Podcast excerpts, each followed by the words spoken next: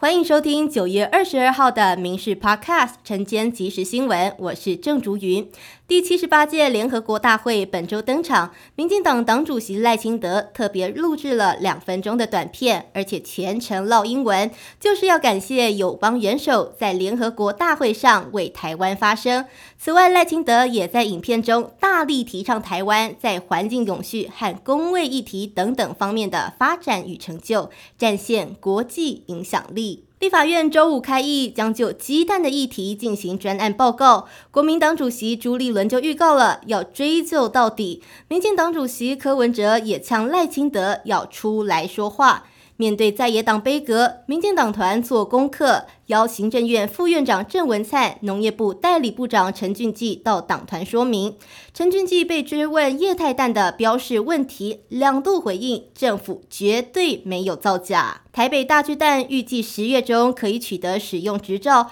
不过台北市的议员就质疑了，光复国小的光害问题尚待解决，而且大巨蛋拿到使用执照后才会进行压力测试，倘若没有通过测试，双方无弹书协议，一切都。会来不及，贸然发使用执照是置民众安全于不顾。对此，台北市政府表示，大巨蛋将在九月二十五号做最后一次测试，如果通过，预计在十月中取得执照，接下来会让大巨蛋试营运，并找球队来打。台北市法务部跟大直民宅案的塌陷户来讨论财损赔偿。台北市政府规划，动产所有权人先领五十万元的基本赔偿费用，超过的部分则由财产认定小组来处理。有十五户同意先领。另外，在租客部分，则是在五十万元的范围之内实报实销，让他们在第一时间购买生活必需品。但是，仍有部分民众认为，五十万元要租客跟所有权人。自行去分配金额不太合理。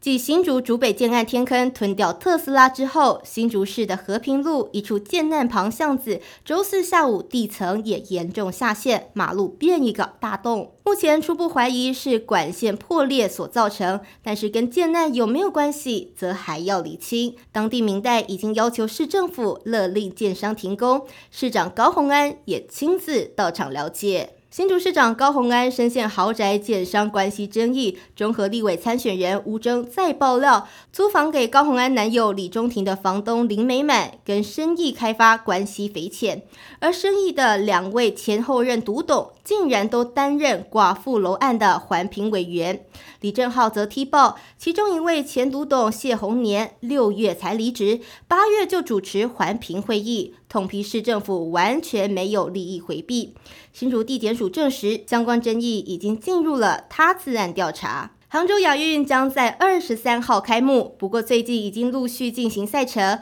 台湾男子足球代表队星期四出战印尼队，双方在下半场第四十七分钟靠着秦文燕踢开大门，帮助台湾以一比零来赢球，拿下魁违六十五年以来的亚运首胜。目前是一胜一败，仍有机会挺进十六强。另外，在台湾女足队则是在小组赛以二比一逆转击败印度，首战就旗开得胜。由于年底前美国联准会可能再度升息，加上美国联邦政府关门危机，美债直利率二十一号攀升到两千零八年金融危机以来最高。美股主要指数是全面收黑，其中道琼收盘下跌三百七十点，收在三万四千零七十点。另外，纳斯达克也下挫百分至一点八二，标普五百跌幅也有百分之一点六四，费城半导体指数下跌百分之一点七六。天气方面，今天东北部风稍稍增强，基隆北海岸、大台北及东半部地区有局部短暂阵雨。中午过后，中南部地区及其他山区可能发生局部短暂雷阵雨，记得外出要携带雨具。而在气温方面，各地的高温落在三十一到三十四度，近山区有机会达到三十五度左右。中午前后紫外线偏强，外出应做好防晒，并且补充水分。以上新闻由民事新闻部制作，感谢您的收听。更多新闻内容锁定下午五点半《民事 Podcast》晚间即时新闻。